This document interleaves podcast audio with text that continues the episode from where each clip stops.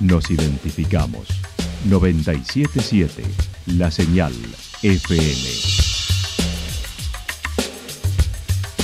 Valle de Calamuchita, Córdoba, Argentina.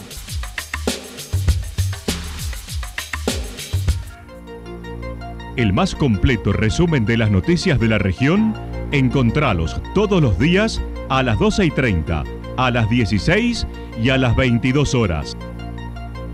Panorama de noticias. Por la 977, la señal FM nos identifica también con las noticias.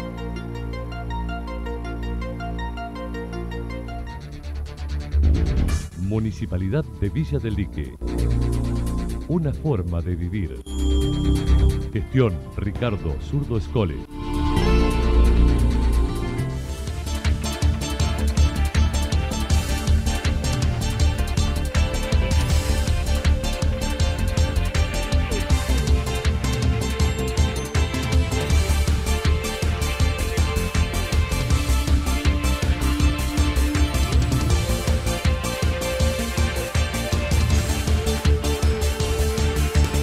A esta hora hacemos un repaso por la información regional a través de los títulos. Dudas de la oposición por obras que se llevan a cabo en Yacanto sin el paso por el Consejo. Se viene un nuevo encuentro de pintores en Los Reartes. La actualidad en síntesis. Resumen de noticias regionales producida por la 977 La Señal FM. Nos identifica junto a la información.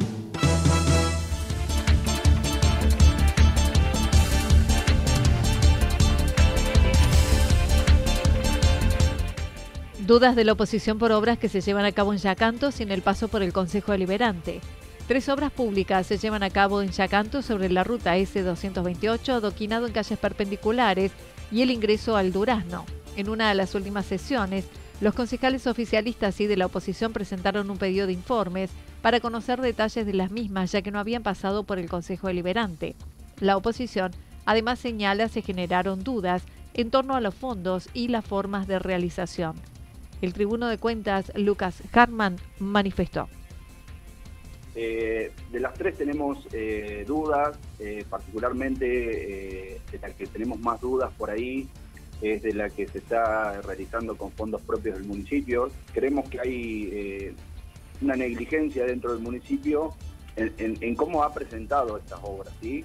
sobre todo esta que te digo que es fondo propio y, que está, está realizando el municipio. Yo desde el Tribuno de Cuenta encuentro eh, certificando pagos y demás. Es cierto que se ha estado pagando eh, sistemáticamente el tema de eh, tanto mano de obra para adoquines, movimiento de suelo y demás, y ninguna de las facturas supera el monto que el intendente tiene para contratación directa. Ahora, eh, en las reiteradas eh, facturas y demás, he empezado a notar, ya hace tiempo, cuando empezó la obra, de que se trataba de una obra integral, o sea, que eran varias cuadras de adoquinado, de cordón cuneta, y que superarían el monto total el intendente tiene para eh, la realización de, esa obra. Según las estimaciones de la oposición, la obra estaría superando entre los 20 y 30 millones de pesos. Luego del pedido de informes, el Ejecutivo Municipal envió un proyecto de ordenanza para la ampliación de partida para obras que fue aprobada la semana pasada. Correcto, correcto. Eso es lo que nosotros eh, nos genera la incertidumbre y, nos, en realidad nos clarifica lo que nosotros veníamos eh, diciendo que esta obra debería haber pasado por el Consejo y debería haberse hecho a través de eh, apertura de sobre, licitación. Eh, entonces creemos que no puede el municipio realizar la obra y después llevar al Consejo para que subsane algo que se hizo, por lo que tenemos entendido, de mala manera, pasando las reglas que el mismo Consejo le había establecido. Según las estimaciones de la oposición, la concejal por el vecinalismo, Jorgelina Martínez, mencionó nunca se presentó al Consejo una ordenanza para autorizar al Ejecutivo la realización de la misma hasta ahora. Porque a pesar de que seamos oposición, todo lo que sea en beneficio del pueblo el Consejo lo aprueba. Eh, lo que nosotros acá vemos mal es que una obra que se está haciendo con recursos genuinos, alrededor de, de 30 millones, nunca ingresó la ordenanza para ser aprobada una obra, para que el Consejo se entere y pueda este, autorizarlo al Ejecutivo a realizar dicha obra. Lo que no entendemos es que si todas las obras son este, autorizadas desde el Consejo, esta no hubiese hecho él lo que correspondía, pasar por Consejo. Si la oposición se hubiese negado, igual está el Consejo mayoritario, donde siempre aprobó las obras. Entonces no entendemos por qué nunca pasó para que saliera la ordenanza. Y, este, y bueno, ahora al ver que nos pasa otra ordenanza que tuve una partida en el presupuesto, que no son 30 millones, son 40 millones, nada más que lo dividen en dos partes.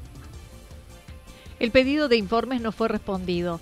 El Tribuno de Cuentas además aclaró que las obras están frenadas, pero nada tienen que ver con trabas desde su espacio político. Porque se han frenado las obras y eh, por lo que nos han comentado los vecinos y demás, eh, lo aducen a que nosotros, eh, o sea, nos quieren echar la culpa de que las obras están frenadas por culpa nuestra. Nosotros jamás vamos a estar en contra de una obra, ya sea con bienes propios, con bienes de, o sea, con dineros de, la provincia o dineros de nación. Jamás vamos a estar en contra del progreso del pueblo. Pero sí queremos que las cosas se realicen como corresponden. Nosotros no hemos presentado, o sea, no tiene ninguna limitación el intendente para decir que por nosotros está frenada las obras. Eh, pero bueno, sabemos que es chicana política y que eso también sucede, ¿no?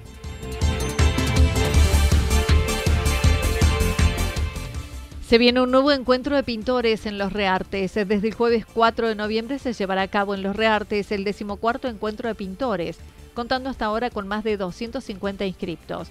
El director de Cultura estimó se superará los 260 artistas. Y vaya que si habrá generado expectativas que ya llevamos 245 inscritos, eh, participantes y que seguramente faltan todos los amigos, así que superaremos eh, largamente los 260, 270 eh, participantes en esta oportunidad. Eh, así que bueno, estamos sí, trabajando a full, organizando, pensando, planificando lo que queda en estos días. Más de 100 alojamientos gratuitos han sido donados por los privados, quienes además después comprarán las obras que serán pintadas en el encuentro. Los inscriptos provienen de varios puntos del país. Bueno, tenemos de distintos eh, lugares del país, eh, gente de Buenos Aires, de Rosario, de Santiago del Estero, de Goya, Corrientes, son unos amigos que nos visitan en forma permanente, este, de Jujuy, de Salta, de Santa Cruz, este, tenemos tres personas eh, peruanas que estaban con dificultades con el pasaje eh, pero que creían que lo iban a resolver. Así que bueno, de, muy variados lugares. Las actividades iniciarán el jueves 4 de noviembre. El viernes participarán los adolescentes. Día 4, desde las 8 de la mañana, vamos a estar recibiendo, acreditándose a cada uno de los pintores que se lleguen. Eh, ese mismo día, 4 eh, a las 15 horas, vamos a recibir eh, con sumo agrado, como lo hacemos habitualmente, a integrantes de la institución Renacer que vienen a compartir con nosotros su pasión por la pintura que tienen muchos de sus integrantes. a las 18 horas una charla sobre paisaje dada por el, doctor en arte Viviangio en tanto que el sábado a las 10 es la convocatoria para los niños con el séptimo encuentro de pintorcitos y el domingo desde las 8 horas estará abierta la muestra para los que quieran visitarla y luego el jurado comunicará los ganadores y menciones. A las 10 de la mañana se encuentran los niños. Eh, en el encuentro, en el séptimo encuentro de pintorcitos, lo vamos a realizar en el Zoom de la escuela de nuestra localidad y a las 12, desde las 12 hasta las 2 y media de la tarde, vamos a estar recibiendo ya las obras terminadas de todos los artistas profesionales. A la noche de ese día sábado se va a extender una cena eh, que vamos a hacerla de la manera más adecuada posible de acuerdo a los protocolos necesarios para mantener la propia seguridad. Eh, y el día domingo, a la mañana, desde las 8 va a estar abierta a todo el público eh, esta gran muestra de arte que va a estar acá en el Suma Atahualpa Yucatán. A las diez y media comienza el acto de celebración y cierre, determinándose en cada una de las categorías participantes las premiaciones correspondientes.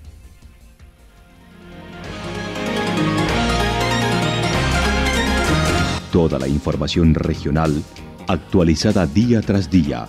Usted puede repasarla durante toda la jornada en www.fm977.com.ar. La señal FM nos identifica también en Internet.